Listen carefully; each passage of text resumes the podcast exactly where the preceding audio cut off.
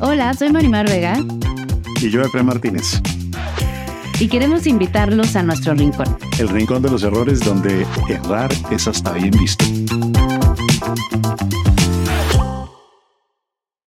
Pero si tienes la duda, o no me estás eligiendo, o me traes sí, no, sí, no. Ambivalencia es. Que es, que es justo lo que ha pasado en mis últimas relaciones, ¿no?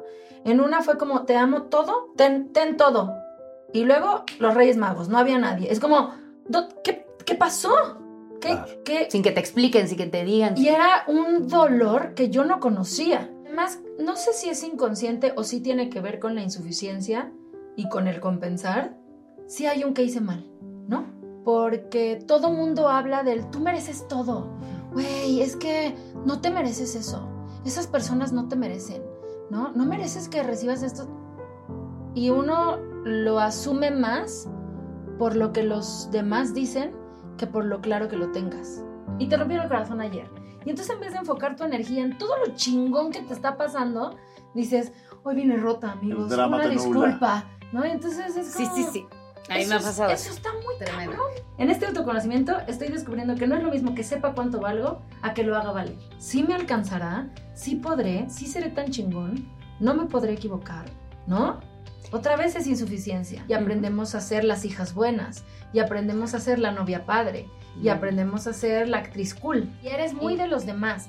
Y entonces de pronto es un deber ser. ¿En qué te estás convirtiendo ahora? Ay, no sé, más yo. Más tú, ok. Sí.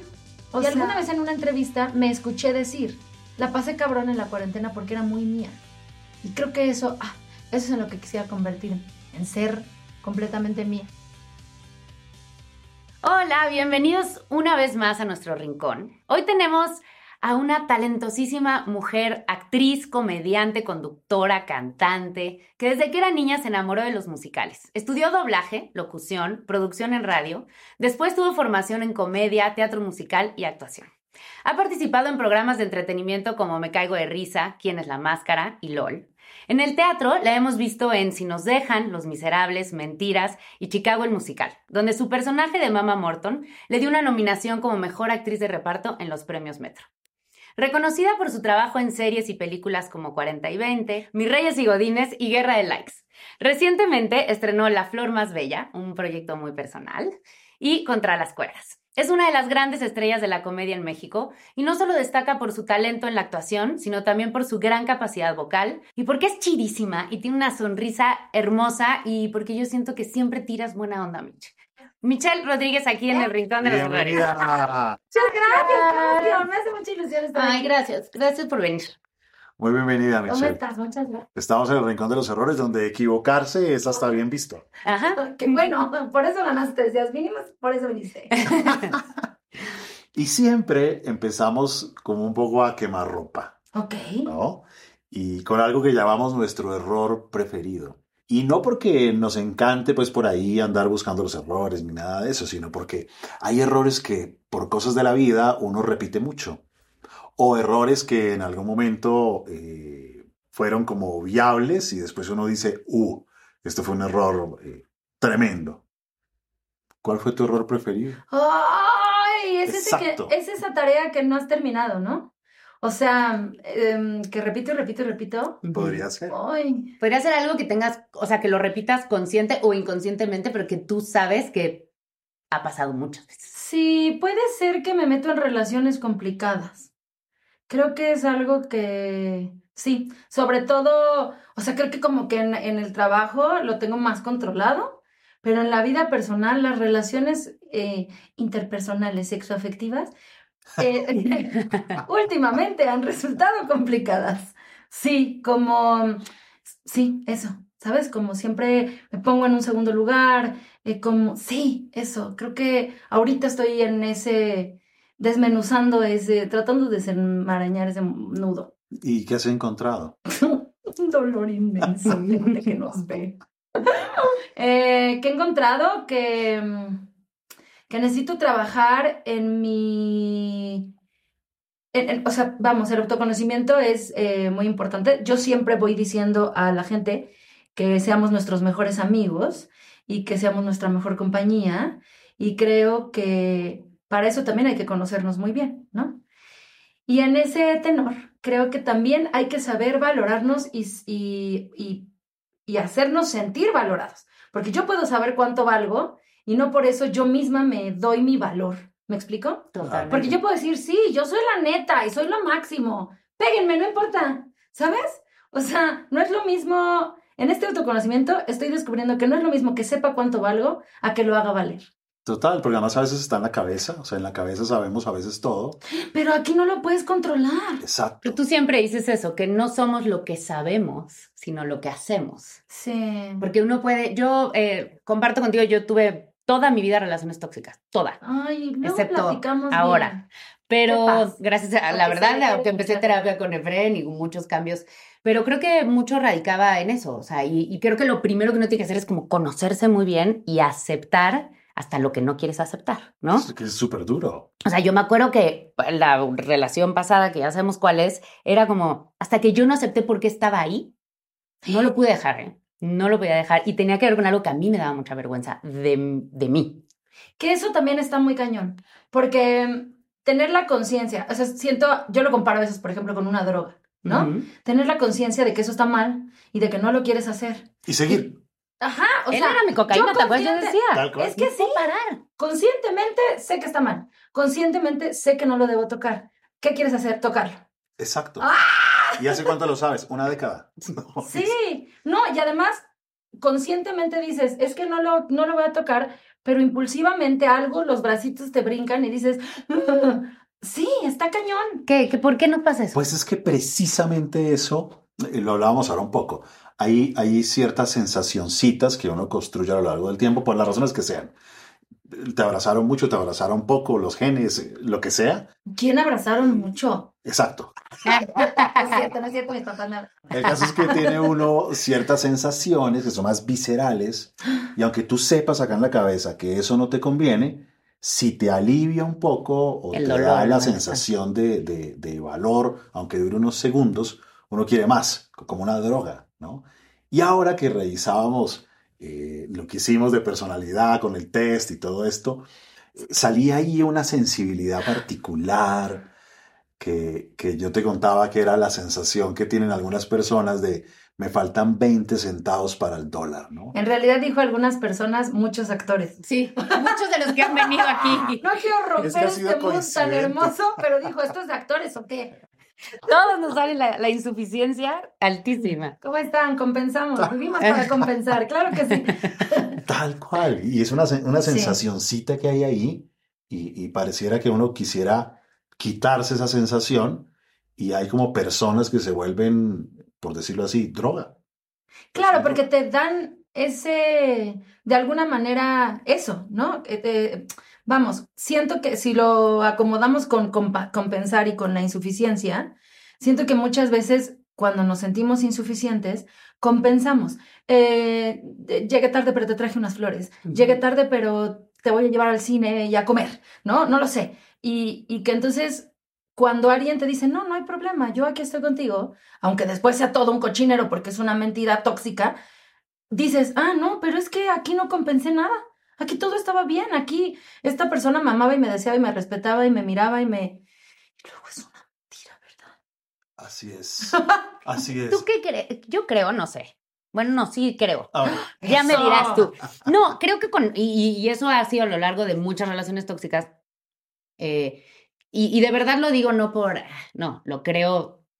Lo siento. Pero sí creo que es mm, de verdad 50 y por 50 y 50 Sí. de la relación. O sea, yo no puedo hablar mal de mi ex y decir es que era un tóxico, porque yo estaba ahí también. Y yo por alguna razón estaba ahí. Lo que yo tengo que encontrar es por qué estaba yo ahí. O sea, ¿por qué No podía salir. para mí eso era atractivo, ¿por qué decidí pasar más tiempo ahí? Porque creo que lo que hacemos siempre es ver al otro. Pero ¿por qué él me... Y creo que cuando te puedes salir de eso y cuando realmente lo puedes sanar es cuando te ves a ti. es que es más fácil pensar que el otro está loco. O sea, la responsabilidad es de. Claro, y también esta parte de pobrecita de mí. Porque en pobrecita de mí es más fácil que alguien venga y te apapache. Y en el 50 y 50 yo me tengo que hacer responsable de un pedazo. Siempre. Ajá, y entonces eso es a lo que me refiero también con yo sé cuánto valgo, pero de, de eso a que me sepa, a que lo haga valer, no es lo mismo. Pues es que el famoso amor propio es bien difícil de, Bien de difícil y conseguir. de todos los días. No Bajarlo de la cabeza al corazón. no es de lo que más ves tú. Bueno, Vas a hacer el listado de todo lo bueno. vas a hacer el listado de todo lo bueno. pero, pero- asumirlo no está fácil. Claro. Vean la flor más bella, por cierto. sí, que habla un poco de eso porque, Ah, sí. o sea, mi serie habla un poco de eso porque sí es una Mitch que genuinamente cree que es fabulosa, ¿no? Y creo que esto que acabas de decir es muy importante porque primero tener el concepto no es sencillo. Hay Ujú. muchísima gente que dice, es que yo no, no, sí, Ujú. búscate. Es que ayer que en, en redes una chava me puso, subió una foto y me dijo, yo hoy descubrí más defectos que tengo y me sentí la peor. Subiste esta foto y me alivió un poco. Entonces yo le contesté, búscate porque también tienes cosas buenas, ¿no? Y entonces llegar a ese concepto de, ya hice mi lista de cosas buenas, es complicado. Y luego asumirlas, La- peor. Totalmente. Sí, es muy difícil como realmente. Y luego hacerlas valer. Ay, yo siento que ya voy en Sí. el 2. O sea, Porque yo ya son medio como las esos niveles, ¿no? O sea, Sí. Primero es darse cuenta, pero después hay que asumirlo. Claro. Pero después el mundo tiene que asumirlo también. Sí, y creo que también asumir lo que no está chido. O Eso sea- digo, como aceptar y decir, O "Mm, sea, sí. soy esa persona. Sí, ella es bien toxicona, pero yo también porque te contesté tu mensaje de 45 páginas. Ujú, Claro, es Con que todo otras así. 45, claro. O sigo ahí o, o lo que sea. Y por ejemplo, ¿qué, qué estrategias le salieron a, a Mitch? ¿Alcanzaste a ver? Pues salió, es decir, Que es mañosa. pero Perdón, por supuesto, por supuesto.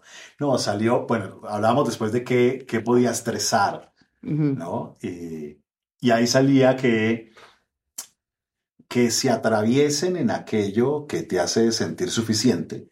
Es decir, eh, si tu trabajo puede salir mal porque alguien eh, se atraviesa, si alguien te quita tiempo que tienes destinado para hacer algo que te hace sentir eh, buena, la ineficiencia eh, puede ser algo que, te estrese y la subestimación, que te resten valor o crean que tú quizás tú no, ¿Tú qué vas a saber?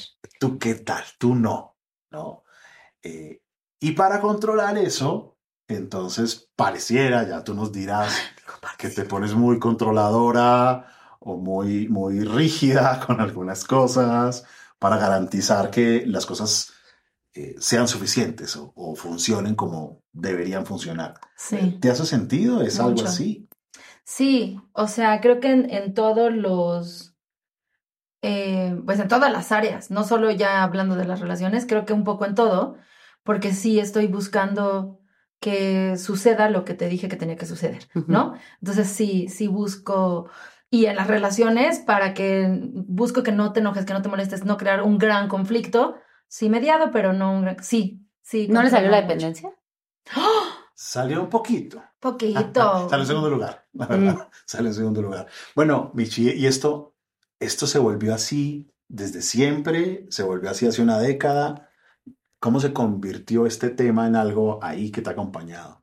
Creo que de alguna manera ha sido una constante desde muy chiquita, porque, no, yo creo que desde la adolescencia, ¿no? Eh, secundaria prepa, en donde pues además la estás pasando regular porque todo es raro y, y las situaciones empiezan a cambiar mucho, ya no eres un niño, ya eres como más tú, solito. Y creo que sí empecé a, a- Claro, tengo que en algún momento de la vida empecé a compensar.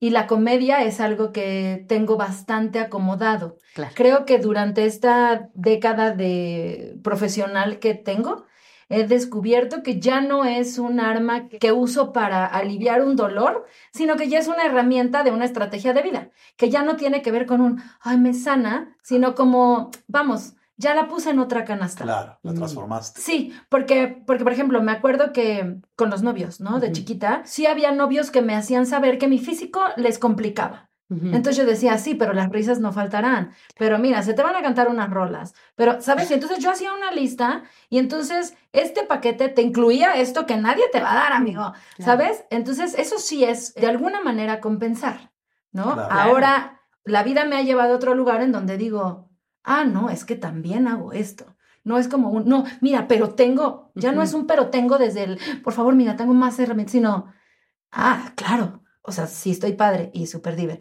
pues espérame, mira, también traje estas cosas que no sabías. O sea, siento que ya están en otro lugar, incluso profesionalmente, porque si yo llego a un casting, lo que hago primero es hacerlos Hacer reír para tenerlos. Ya que hicieron, son míos y puedo hacer lo que quiera porque me relaja. Y pues sí, es una manera de controlar tantito. Claro. Bueno, y ya más grande, Pero se acomodó. O sea, siento Claro. que sí, creo que cuando empecé a usarlo como una herramienta distinta, dije, ah, yo estaba compensando todo. Y no solo con el físico, con cualquier cosa. Tal vez no soy el ama de casa que tú esperas, pero, Te ¿no? canto todas las mañanas. Ajá, tal vez no soy la hija que tú desearas, pero no, así, ¿no? Entonces sí. Y después dije, ah, no, es que sí soy esta. Sí soy esta y esto me ha servido. Ahora ya no lo veo como un además, sino como este es el paquete que tengo. claro. O no lo usas para aliviar ese dolorcito, Ajá. sino es un Claro. Como- como para salvarme. Uno puede ir corriendo, o sea, uno puede ir corriendo Eso es. persiguiendo algo valioso o uno puede ir corriendo huyendo de algo. Ajá. Se ve igual, pero es distinto. Y tú ya Ah. lograste entonces darle la vuelta. Ay, qué paz. Porque durante mucho tiempo entonces parecía Sí. que lo hacías era, pero huyendo de esa sensación. Y ahora lo haces porque es valioso, porque te funciona, porque Claro. es útil para algunas cosas. Claro, sí. Claro, huyendo del rechazo, ¿no? Puede ser. Como la sensación esa de no sentirse suficiente. Sí. Y ahora justamente ya no lo haces para evadir ese dolor, sino ahora porque es algo, una cualidad que Sí. tienes. Pero aún así se sigue sintiendo la insuficiencia. Esa iba a ser los la pregunta. Porque quedan residuos, quedan rezagos Claro. durante muchos años, ¿no? Y ahora que estás más grande y, y- y si miras hacia atrás, ahora que ya le has dado la vuelta, pero si miras hacia atrás, ¿cómo se te volvió eso un tema? ¿Qué crees? ¿De dónde surgió ¿Cuál? esa sensibilidad el- a no sentirte suficiente o, Mm, o merecedora? Ay, uff, merecedora es una gran palabra. Lo que acabo de decir de no es lo mismo hacerlo valer, es algo que se me acaba de ocurrir ahorita aquí sentados, porque todo mundo habla del tú mereces todo. Güey, es que no te mereces eso. Esas personas no te merecen, ¿no? No mereces que recibas esto. Y uno lo asume más por lo que los demás dicen que por lo claro que lo tengas, ¿no? Entonces, yo puedo manejar sin sentir feo que todos aquí tengan un vaso de agua menos yo, ¿no? Y decir, sí, bueno, yo también, en esencia, eh, merecería un vaso de agua, pero puedo estar sin nadie me ofreció, no importa, ¿no? Pero, pero siento que es una cosa de, no sé si no es, si es para no molestar, no sé si es para aguantar, ¿sabes? No es legítimo Sí, o, auténtico. o sea, sí lo noto. Sí. O sea, sí, sí arde, pero lo controlas. O sea, todo bien, no necesito un vaso de agua. Yo puedo ir por un vaso de agua, pero hubiera estado chido que me dieras uno, claro. ¿No? Eso, o sea, creo que eso es lo que yo no hago valer, porque también pude decir, no me tocó agua o no me diste agua, ¿no? Y no es algo que, que me cuesta hacer, porque acaba de decir Mari. Claro, el agradar, ¿no? Claro. Sí, O sea que si uno hace el reclamo o si uno pone los límites o si Sí. uno, como que hay, hay un riesgo al hacerlo, ¿no?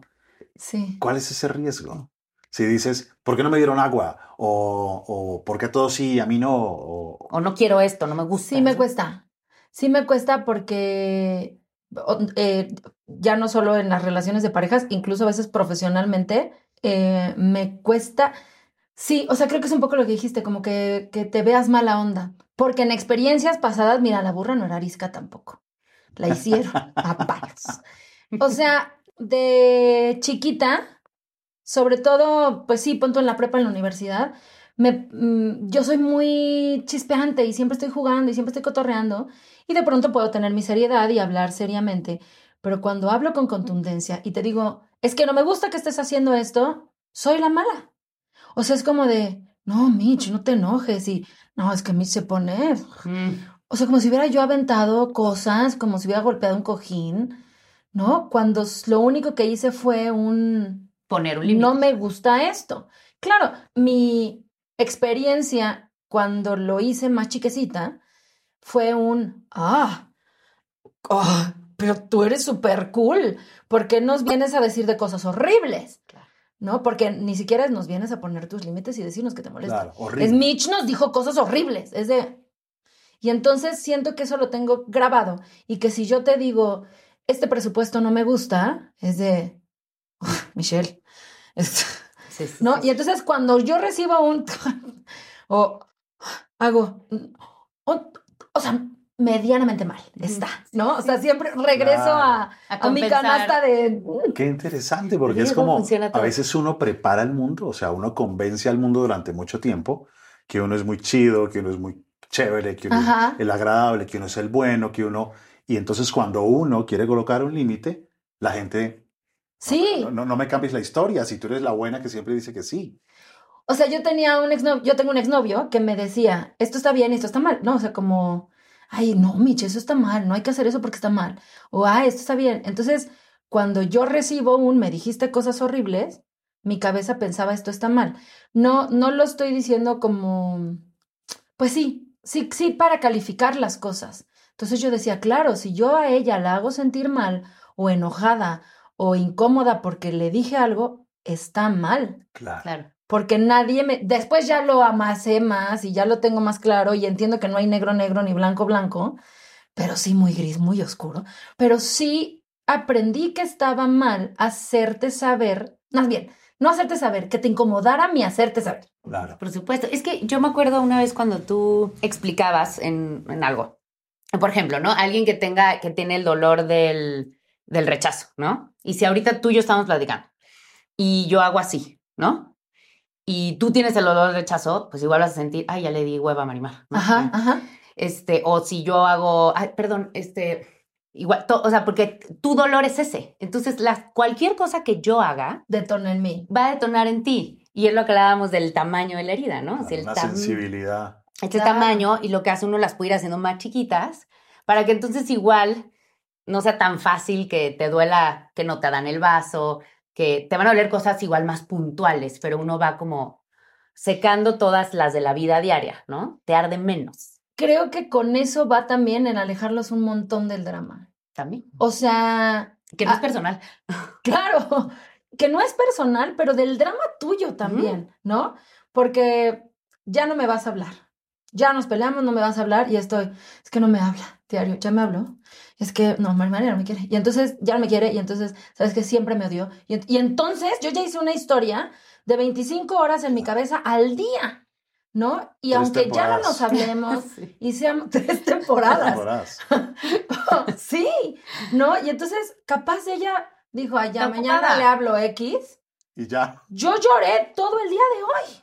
¿no? Sí, es el mismo ejemplo de así, que seguramente igual fue porque me picó esto, pero te estoy súper haciendo caso. Ajá. Tú, eso te pudo haber generado un yo soy muy aburrida, no le interesa Y también para allá, digo". pinche mamona. También.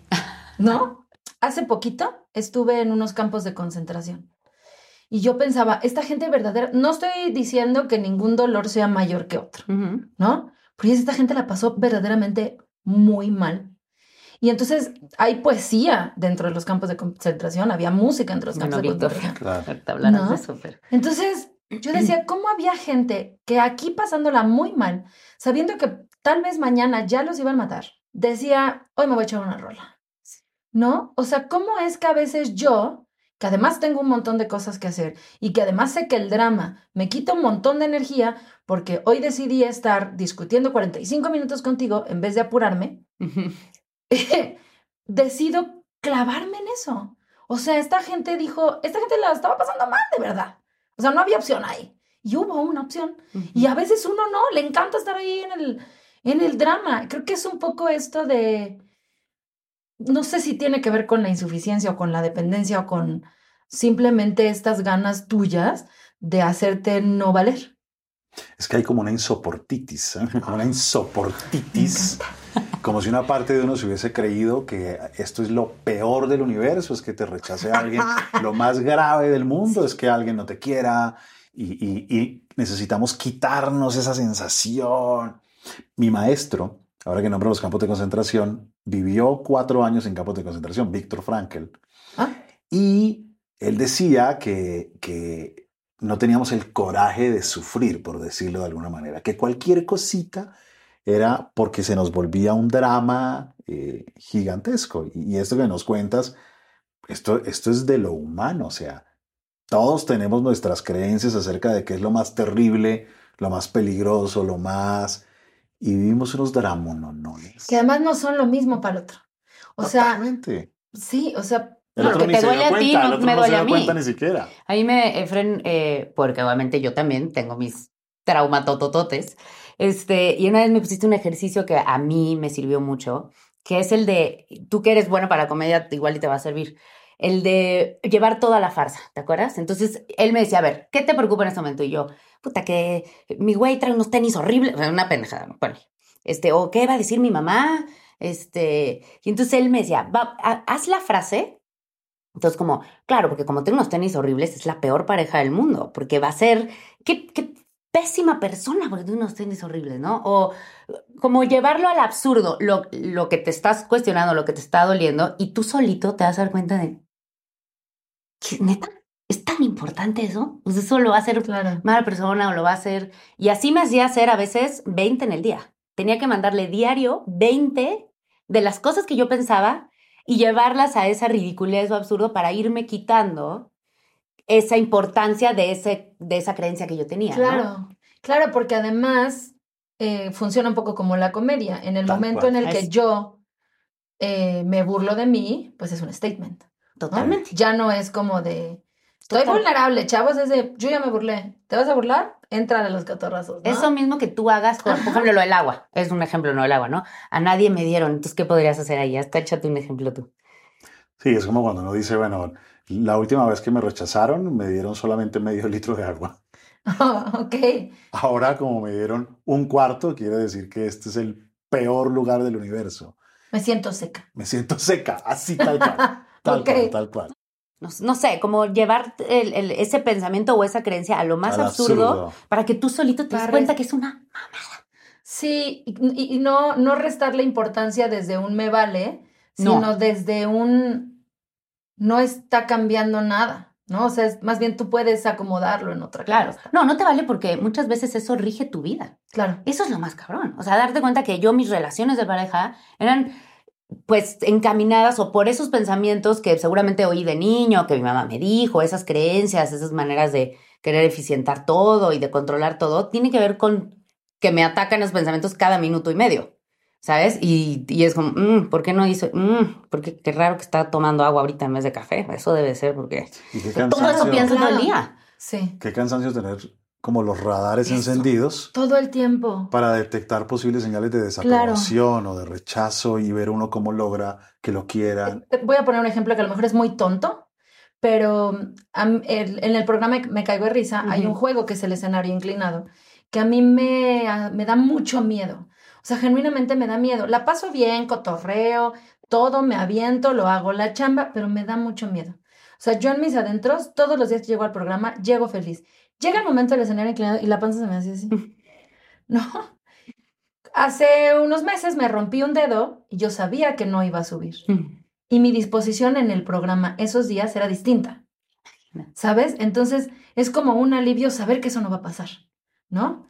O sea, no, como dices tú, no es me vale, es como solo tenerlo en paz, ¿no? Después ya le fui perdiendo el miedo y ya fue como de, ah, bueno, y entonces no me vale, pero se va quitando tantito el susto, se va quitando, no lo sé, o sea, me encantaría que hubiera un lugar en el que ya no me impactara como me impactan otras cosas, ¿no? O que no fuera el la peor, peor día de mi vida, como Ujú. decimos, pero no sé si se puede llegar también al ya me da igual. Se va como avanzando, ¿no? Se va como avanzando, porque hay momentos donde seguramente si miras, y eso me pasa a mí, le pasa a todos, miras hace 15 años y dices, oh, el nivel de drama ya era nivel Dios. Ahora el nivel es nivel ángel. O sea, como que la cosa va, va uno como evolucionando. Bueno, ¿y has logrado detectar ya cómo, cómo se generó esa sensacioncita? Creo que cuando lo descubrí no fue como solo lo descubrí, no busqué arreglarlo, solo dije, ah, maldita sea, esto va a pasar, ¿sabes? Y ahorita es un momento en la vida en el que todo mundo eh, y que varias conversaciones en muchos temas es de límites, Mitch. Y yo digo, me ¿no? Porque, porque como no he sabido, es algo que ahora tengo que aprender. O sea, siento que es un poco como hablar inglés, ¿no? Todos están teniendo una conversación en inglés en este lugar. Y yo quisiera, pero pues no sé hablar inglés, no me sale. Medio que entiendo y medio que quiero. Puedo desarrollarlo para entenderlo, pero no estoy en el nivel que ustedes están hablando. ¿Qué consejo podrías dar tú a la gente que su gran problema siente que es que no saben poner límites o que le dan, les da miedo poner límites? Yo creo que se requiere cierta compasión en el sentido que De se siente uno, claro, porque se siente uno como un imbécil o como un tonto o como que le falta o como que uno no llega y entonces le parece eh, que eso es terrible y, y- y la verdad es que, que es un camino, o sea, no es pongo límites o no pongo límites. Claro, porque más pones, o sea, empiezas a poner límites y te da culpa. Dices. ¡osh! Siempre ¡Qué tonta! Exacto.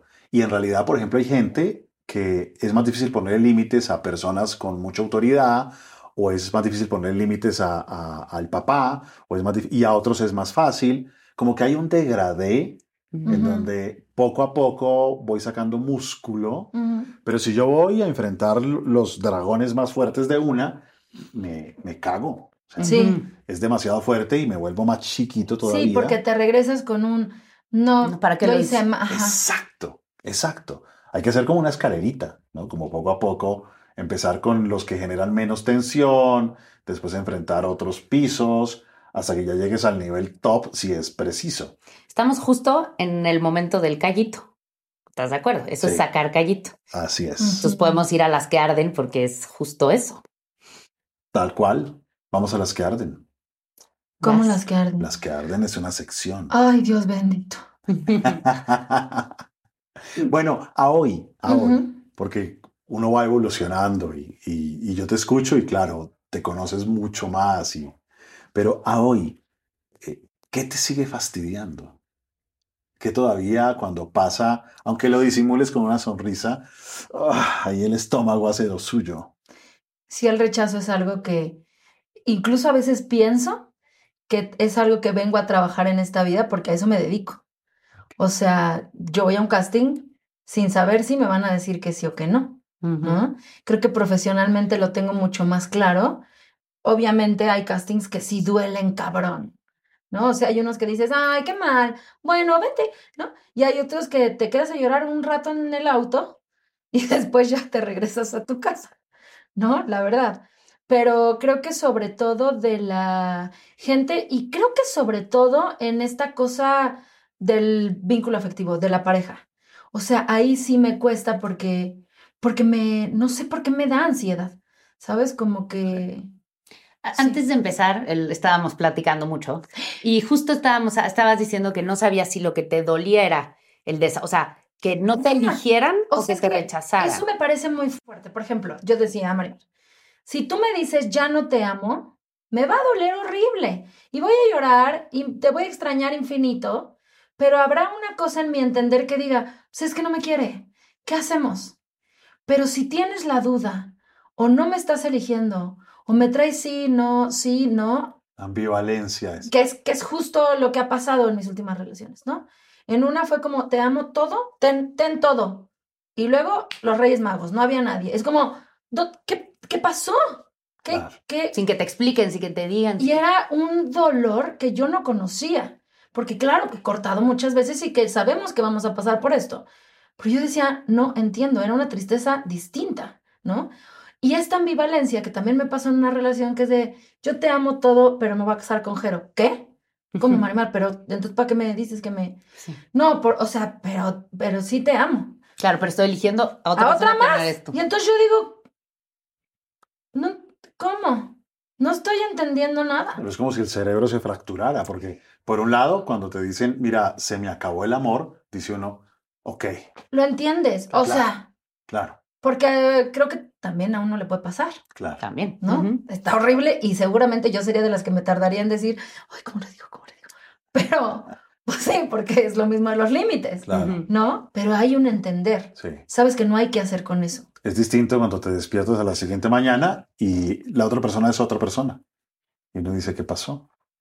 O sea, ¿Y qué dolor se activa cielo, ahí? si ayer era el cielo y ahora e- es el infierno, Claro. ¿qué pasó? Como que no, no, no logras. Y además, no sé si es inconsciente o si tiene que ver con la insuficiencia y con el compensar.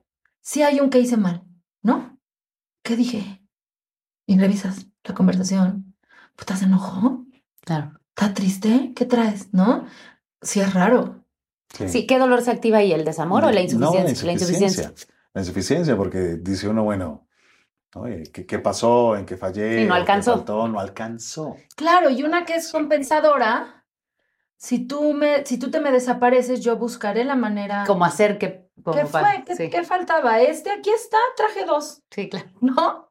Y si no me escoges es porque no me estás eligiendo, traje esto. O sea, eh, por eso digo, hay castings que también duelen y hay otros que no, ¿no? Hay unos que, Sí. Que dices, ¿qué? ¿Por qué pusieron a esta persona? Ujú. Y te enchila y ya está, ¿no? Pero, pero hay otros que te dan muy igual y acá siento que sí es una cosa, que es lo que digo, que, que me encantaría que hubiera un, ay, ya. Claro. A todos, ¿no? Yo creo que cuando nos rompen el corazón Ah. es de las veces que más todos hemos dicho, ¿dónde hay una pastilla? O algo que me quite Que esta sensación tan espantosa que no sé cuánto va a durar y que no puedo controlar. Y es que lo personalizamos. puedes. Y que qué miedo que te vuelva yo a ver a- en dos semanas. Pero yo creo que cuando estás con el corazón roto, roto, es que no puedes ni ir a trabajar, digo, vas, pero se te nota hasta, Sí. o sea, La debilidad. y estás todo el tiempo pensando en eso. No, y es que eso es a lo que me refiero a la energía, ¿no? Estás haciendo una película, tú eres la protagonista, Sí, es sí. la película que soñabas, vas a estar con Brad Pitt. Pero te rompió el corazón ayer. El otro día leí un post en Instagram que decía, em, el universo te va a dar todo lo que pidas y cuando lo tengas, te va a mandar distracciones. Asegúrate de disfrutar lo que te dio. Y dije, qué fuerte, ¿eh? porque claro, te estoy dando una, una película con Brad Pitt, lo que tú más querías, lo que tú más querías. Y te rompieron el corazón ayer. Y entonces en vez de enfocar tu energía en todo lo chingón que te está pasando, dices, hoy viene rota, amigos, drama una disculpa, ¿no? Y entonces es Sí, como... sí, sí. A mí me ha pasado eso. Tremendo. Pero es que aunque lo tengas consciente, que es lo que tú explicas, que tiene que ver con algo de aquí y no de acá, Sí. aunque tengas consciente, pero es la película, es lo que yo pedí, es lo que más deseo, no puedes. No puedes. Sí. Porque no tiene que ver con lo que sabes. Y a ratos la pasas bien, y a ratos la pasas bien. Sí, dices, Porque a ratos dices, wow, qué sueño esto. Sí. Si estuviera para contarle, yo... es horrible. Claro, sí. Preciso Y otra vez te regresas. No, porque Claro. sí somos esas personas. Sí. Y entonces eso es a lo que me refiero con que de pronto pareciera complicado alejarse del drama. Pareciese que sí puede ser una decisión, ¿no? Porque yo soy una persona que conoce la ansiedad. Yo he, he tenido ataques de ansiedad fuertecitos, nada grave, pero sí me han dado fuertes. Y me ha pasado que, por ejemplo, uno de los últimos ataques de ansiedad muy fuerte que me dio fue cantando Mamá Morton en el teatro Dios. terminé la función. O sea, yo salía al escenario y podía controlar mi cuerpo. Salía y lloraba como una tonta. Pero entraba y lo lograba y lo hacía bastante bien y cotorreaba y me salía y otra vez, ¿no? Entonces, eso ya medio que lo puedes acomodar. Pero hay cosas que es una ansiedadcita que, como dices tú, neta no puedo. Ujú. Neta no puedo parar de llorar. Neta no puedo dejar de pensar todo el tiempo. ¿Y sabes qué te detona? Los, o sea, tienes como, ¿es algo muy particular que siempre te detonan los ataques de pánico o son cosas distintas? Creo que los primeros que tuve tenía cinco, seis años. Ah, Sí, que era como es una vieja conocida. Ajá, maldita bruja. Sí. Pero eh, sí, o sea, siento que fueron, son como diferentes cosas. En algún momento, que incluso tengo un show que se llama Más bonita que ninguna, este, hablo de el miedo al éxito. Mm. O sea, el miedo a que te pasen cosas buenas. También Mm. fue cierto que cuando me pasa algo bueno, que siento que tiene que ver con el merecimiento, claro que lo recibo y me da gusto, pero, pero lloro como si me hubiera pasado algo malo. O sea, es un llorar impresionante. Me acuerdo mucho cuando me quedé en Si nos dejan, que fue mi primera producción grande profesional. Llegué a mi casa y había un gran ramo de flores en mi ventana que me dieron mis papás. Pues es una cosa hermosa. Te acabas de quedar en un musical. Claro. Hay unas flores en tu casa. Yo desperté a mis papás del nivel de llanto que tenía. O sea, no era como una, ay, qué padre, Lolo. Era una... Así Sí. me pasó una vez que cuando mi carrera empezó, cuando empezó fue como, venía en el segundo piso, en esta parte donde es recto en San Jerónimo, iba subiendo y yo dije, qué padre, mi vida está haciendo esto, ataque de ansiedad. Ay, mira. Qué ¿Y interesante, qué, qué interesante? fuerte y qué íntimo. Porque Sí. la gente cree que eso no pasa. No, no, Y claro que pasa. sí, sí. Y entonces me fui todo el segundo piso llovía además, con la ventana abajo, es, con las manos heladas, llore, llore, llore, rezando todo el segundo piso hasta la escuela, ¿no? Porque pues no había, o sea, casi me bajaba ahí en el periférico. ¿qué, ¿Qué hago? Lo logré, lo crucé. Y siento que cuando Mama Morton también fue una cosa como, como laboral, como de, ah, bueno, esta es una etapa en la que ahora vas a crecer y hacer otras cosas, Michelle. Y yo dije, ok, pero me dio, no, siento que fue por eso, no lo tengo claro, porque el otro del segundo piso sí lo tengo claro, porque hasta yo me dije, Michelle, ¿qué haces? ¿Qué haces? ¿Qué haces? ¡Pum! Ataque de ansiedad, ¿no? Pero siento que es eso y que, y que es porque me cuesta recibir, Claro. ¿No? Que también es algo de lo que hablo mucho. Es bien fácil que te digan, este, qué padre tu suéter y tú digas, no, o, ay, No, está bien, sí. o sea, tiene bolitas, Sí. ¿no? Y no si había te el digo, color que... Sí, no era el que quería. te digo, ese es viejito, ¿va? Uy, bien viejito, no. Ese O terreno sea, sí lo conozco. Ese claro. terreno es como... claro, porque, porque es como, es mucho más fácil yo ponerme en este lugar, Ah. a este lugar, que incluso actoralmente me pasaba al principio. Bueno, yo soy, yo el antier hice el ejercicio de salir con un sombrero de mi casa, porque me gustan, pero luego digo, es demasiado, me pasó. es demasiado, Michelle, o sea, ¿dónde vas? A mí esto me da pena. ¿No? no o sea, esta, yo me la puse porque vine hoy, pero para ir al súper, o sea, no voy hacia el Oxxo, no creo, ¿sabes? Sí, sí, sí. sí. O sea, me, me da menos pena que me encuentres en pijama a que me Que muy encuentres en vestido de noche aquí afuera y que digas, wow, Mitch, yo hago. Claro. ¿Eso qué es? Yo soy igualita. Nadie podría pensar, pero yo Hay que ver me da exactamente con lo que pena dices. arreglarme, me da pena llamar la atención, entrar a un restaurante y que me que además a sabes que ver. llama, pero además mucha pena. somos actrices y llamamos la atención. Sí. O sea, yo, Pero yo- en pants no me da tanto pena. pero yo te conocí trabajando Ujú. y yo te veía pasar, porque además nos conocimos trabajando en bikini, ¿no? Ujú. Entonces era como de, ah, wow, Marmar, ¿sabes? Pero jamás estás pensando que ella dice, maldita sea, estoy Sí. cruzando la alberca. Sí, sí. ¿No? Tú dices, wow, su perrito, qué padre su bikini, wow, cuerpazo. Ella hace la yoga, ¿no? O sea, ese fue mi pensamiento y seguro ella decía, maldita sea. Y cuando, y me acuerdo mucho cuando nos conocimos, porque, porque nada, o sea, yo, porque nunca nos habíamos visto No. en la vida. En el juego de las llaves. En el juego de las lado. Y entonces fue tan amable tu approach que dije, qué vieja tan chida. O sea, lo que me dijo fue, tú cantas bien padre, hay que cantar. Y nos pusimos a cantar en medio de, mientras iluminaban un set, y fue muy divertido. un día que por lo, por lo, nada más como paréntesis, yo acabo de tener el peor pleito de la historia con aquel. El peor. ¡Wow! O sea, el peor ese día fue así como donde... Y qué bonito, porque yo dije, qué vieja tan chida, ¿sabes? O sea, nada, eh, siempre como que uno tiene sus reservas, porque pues todos somos actores y todos somos raros, ¿no? Pero... Sí, son unos bichos muy raros. Pues sí, no sabes si yo llego y te digo, ¿qué onda? Y tú me tuerces la boca, ¿no? Yo dije, qué chida. Y está cañón. Entonces, no sé si, porque, por ejemplo, a mí me cuesta mucho más hacer personajes donde me veo muy guapa que los miserables Claro, donde sí. tenía yo los dientes podridos. Claro, Claro. claro. Pues hay una idea que yo he transitado mucho porque a mí me funcionó muy bien para comprender por qué le da a uno ansiedad cuando debería estar uno totalmente feliz. O por qué le cuesta a uno aceptar lo bueno cuando debería sentirse uno más bien muy bien, pero como que uno dice, ay, no, no. Y es que la ansiedad generalmente sucede cuando uno está experimentando que algo valioso está siendo amenazado. Entonces te dicen a ti, vas a hacer este super proyecto, este super trabajo, y aparece la ansiedad y se pone uno mal cuando debería uno celebrar. Y ahí lo que uno tiene que preguntarse es, bueno, ¿qué es eso valioso que corre peligro? Que me pone ansioso. Por ejemplo, si ustedes se hacen muy visibles, corren más peligro que si no están siendo visibles. Corremos peligro a que a la crítica, al juicio, al rechazo. Totalmente. Pues o sea, te arreglas, te pones divina y tienes más probabilidad que te critiquen A que si no te ven. a que si no te ven, ¿no? Tienes más riesgos. Sí. Hay más riesgo de que te rechaces, te rechacen por cómo te vestiste o lo que dijiste, si hay exposición.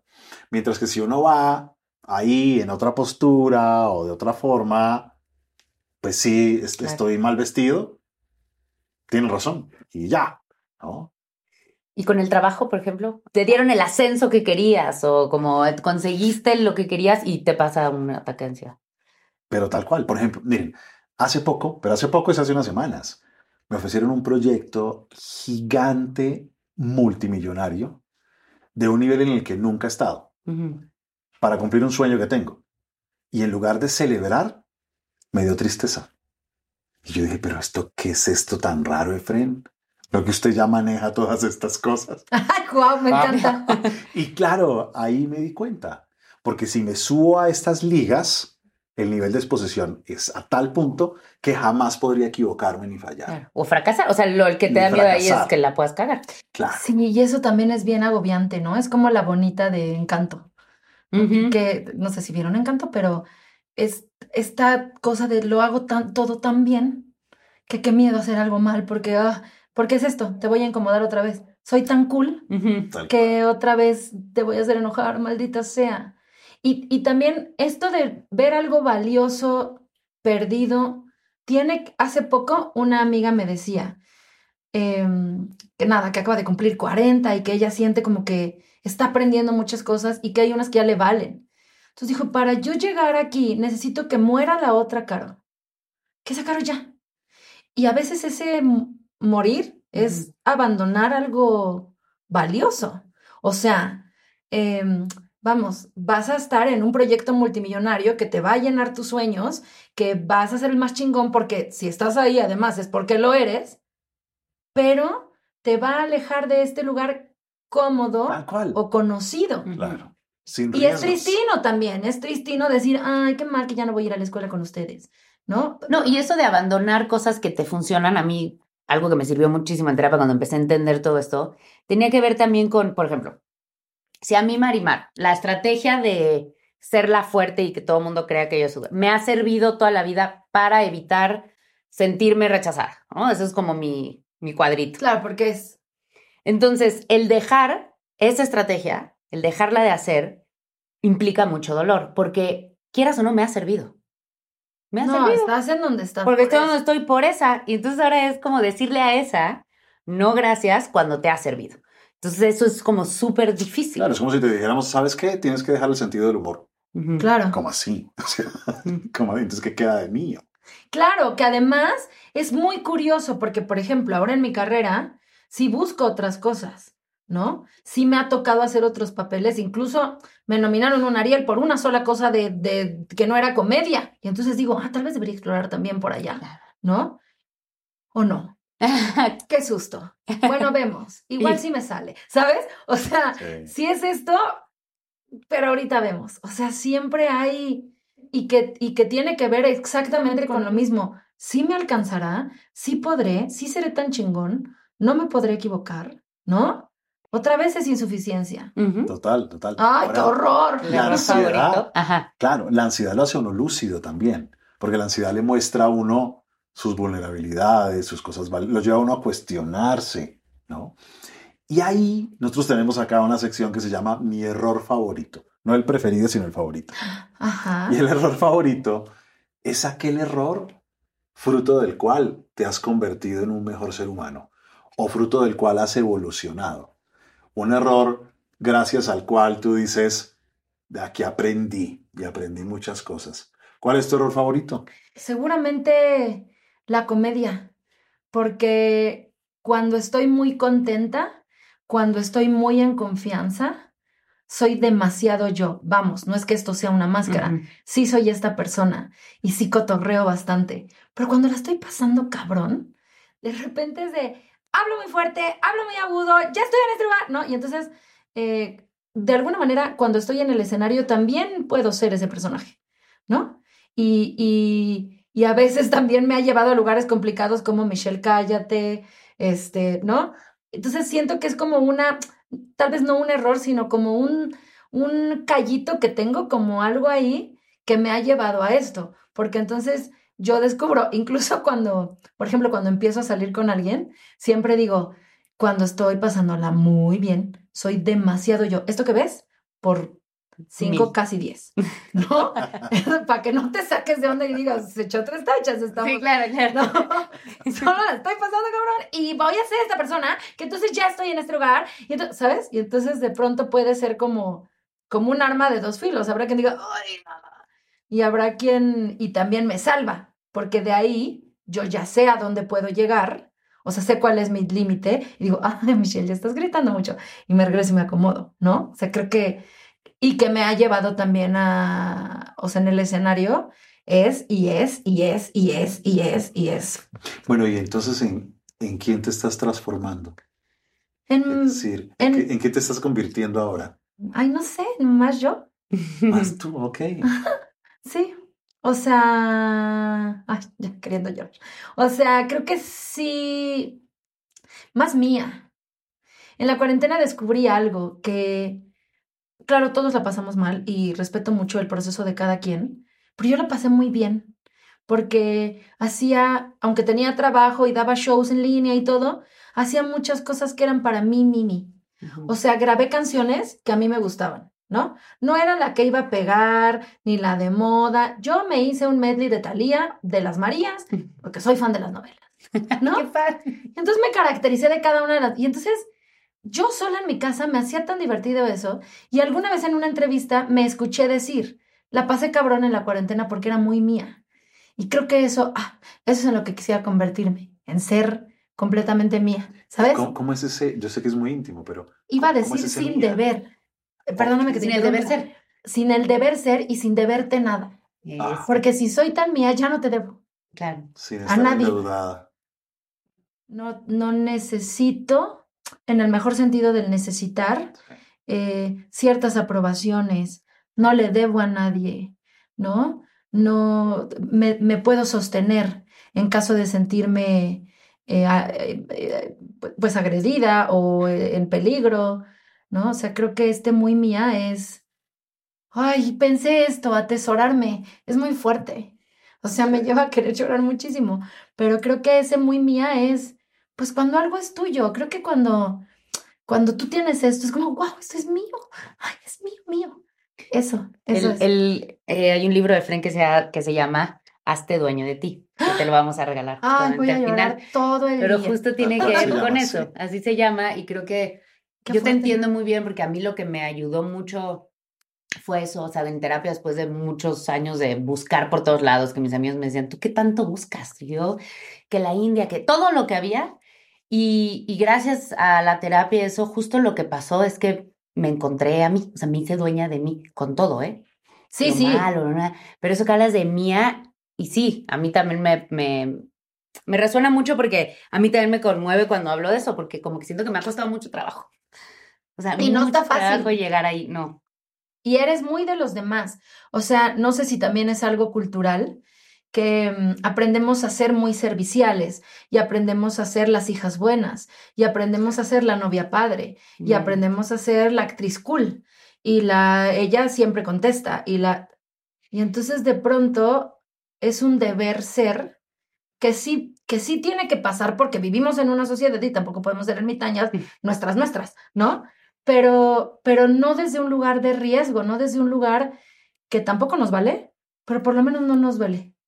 O sea, creo que eso es lo más chido. O sea, eso es a lo que me refiero cuando digo alejarnos del drama. Mira, con que no me duela, aquí nos estamos cotorreando tú y yo toda la vida. No hay, no hay, no hay problema. Bueno, pero es imposible, ¿no? Que no nos duela. A ti te Sí. siguen doliendo cosas. Ay, Total. no, que en ¿En qué quedamos? Solo que no en esos niveles, porque es... Sí, cada vez duele no- menos, es verdad. Bueno, Uno va evolucionando y va caminando y va sacando callito y, y va haciendo esto que es un viaje de, de llegar como al hogar, al hogar donde hay hoguera, calorcito. Yo te escuchaba este tenerme a mí y, y inmediatamente pensaba como, como esa sensación ahí de, de calorcito personal, de, de estar en un lugar a salvo, un lugar seguro. Sí, eh, yo insisto, hablo mucho de decir que seamos nuestra mejor compañía, que nos volvamos nuestros mejores amigos, y creo que eso ya lo tengo un poco Mm. más acomodado. Creo que ahora, eh, además de ser mi mejor amiga, necesito ser mía. Sí, siento que es un poco desde este lugar de pertenencia, que además es lo que también mueve a este mundo, el pertenecer. Totalmente. Bueno, ¿y qué? Vamos a... a la terapia. Ah, no, ya sé cuál. Falta, falta, Ay, falta pero ya parte. lloré y todavía falta. Solo falta, estos son rápidos así. Ah, estos son para que caigas. No son rápidos, muy sencillos. Si tú volvieras a nacer, Ajá.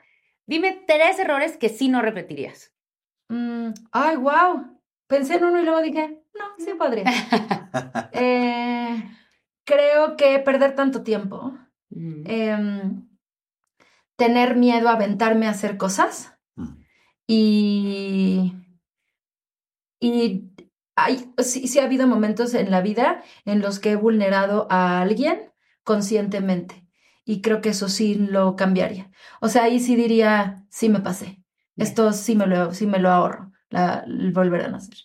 Muy bien. Y ahora, como tenemos a Fren aquí y parte de, de la misión de este podcast Es justamente curarme, era... cúrame, doctor.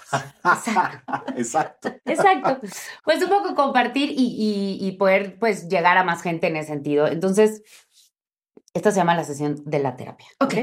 Entonces, lo que tú le quieras preguntar, Efren, ya sea para ti, o sea, algún tip para algo que tú quieras mejorar o algo que quieras, o para la gente que te sigue, que sientas que siempre te preguntan y que sientas que es algo que les va a ayudar. Ay, es muy fuerte. Em, no, creo que quiero para mí. Creo que quiero para mí porque, em, que también es importante que decida que es para mí. Eh, Claro. Creo que cuando, creo que las cosas que entiendo y las comparto con la gente, las reciben con mucho amor. Entonces, en medida de que yo tenga más claro esto que ahora me aqueja, seguramente algún día diré, ahora les voy a compartir esto, amigues, Claro. ¿no? Y les acomodará. Entonces, sí, creo que definitivamente em, es eso. eh, ¿cómo, ¿Cómo podría o cómo puedo ayudarme a mí misma, que ya sé lo que valgo? ¿Cómo puedo ayudarme a hacerlo valer? Mira, una de las, como de las metas más valiosas es lograr vivir con aprobación personal. Ajá. ¿no? Y porque uno vive buscando la aprobación afuera, pero la aprobación personal que calma ese juez interno que le dice a uno cosas o lo obliga a que actúe pidiendo perdón o cediendo. Pero cuando adquieres aprobación personal es distinto. Ahora uno dice, sí, pero ¿cómo? ¿No? Ajá. Sí, pero ¿cómo? Y a mí me gusta un triangulito de tres paticas. Uno es el que tiene que ver con, con reconocer lo bueno. Pero está en la cabeza, reconocer lo bueno, pero hay que hacerlo. Otro que tiene que ver con querer lo bueno. Y eso implica consentirse, eso implica darse tiempo, eso implica eh, regalarse cosas, eso implica acariciarse, eso implica quererse. Y eso implica también alejarse de lo que me hace mal, Por supuesto. que también es No bien difícil, lo que dijimos. Sí. Y el tercero es el impacto que tienes en el mundo. Es decir, yo puedo decir, es que eh, soy un excelente comediante, pero nadie se ríe. Soy un excelente escritor, pero nadie te lee. Ajá. Eh, tiene que haber un impacto que te corrobore eso. Luego, cada vez que tú le pones límites a Marimar, ahí entonces obtienes la sensación de valor. Cada vez que tú exiges algo, eh, Como una meta cumplida para mí. Claro, pero mientras no lo hagas, se queda uno en sí. Todo el mundo dice que soy buena, yo sé que soy bueno, pero no lo siento y el mundo no me lo corrobora. Sin ese triangulito completo, uno nunca va a tener la sensación de aprobación corporal y personal. Uno a veces cree que es bueno, pero el mundo no lo corrobora. Uno a veces cree que es lo mejor, pero no lo siente. Hay gente que lo siente, pero, no, lo cree. Hay gente que lo hace, pero no cree que sea suficiente. Necesitamos las tres cosas. Ay, a veces hay, hay, hay veces que el mundo lo corrobora y uno no lo cree. También, tal claro. cual. Tal cual. Por eso necesitamos las tres cosas y salir de la mente. Salir de la mente. Nos convertimos, como tú decías ahora, en lo que hacemos. En lo que hacemos, no en lo que pensamos, ni siquiera en lo que sentimos, sino que nos convertimos en lo que hacemos. Si tú quieres experimentarte como una mujer que pone límites, puedes pensarlo toda la vida. Puedes tener el deseo toda la vida. Pero no hay forma alguna que lo experimentes si no lo haces. Exacto. El foco es la acción, la conducta. Y ahí se empieza a transformar. Fuertísimo. Sí, y, y sí, lo, lo de hacer, lo de accionar, creo que a mí también lo que me ha servido mucho contigo es eso. Yo sentía, no voy a decir, yo soy muy lista, no, pero yo tengo, he leído muchas cosas de eso porque me Pero interesa también mucho. está bien decir soy muy lista. Pero bueno, puedo decir que soy un poco, creo que soy inteligente. Entonces, yo iba a terapia y yo razonaba todo, lo entendía todo, todo. Pero no pasaba, no había cambios reales en, en mi vida, reales. Y con Efraín empezó a dejarme tareas, tareas, te digo, como de diario mandar, o sea, como muy eh, de hacer muchas cosas, hacer cosas específicas con mi mamá, hacer cosas específicas de comprarme una muñeca y traerla para todos lados. En el juego la ya traer una muñeca yo para todos lados, hacer cosas, ¿sabes? Este, Además de la chata. además de la chata. Que una cosita que le puedas dar, o dos ejercicios que le puedas Ay, dar a mí pues- para eso. Mira, uno que es tal vez el el más importante es armar una escalerita, una escalerita de exposición al rechazo.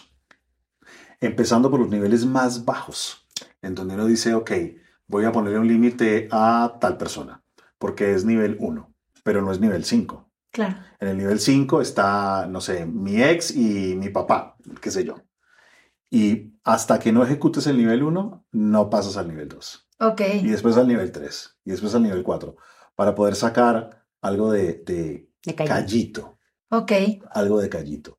Ese es uno, Si puedes ir en el restaurante, este, no, por favor, le puedo pedir con esto, con esto, con esto, porque esto no me gusta. A mí estas, estas cosas me dan pena. ¿No? Empezar, y son límites sanos, que es algo que tú, que no te ¿Qué da pena que piensen que es sangrona, sí. ¿no?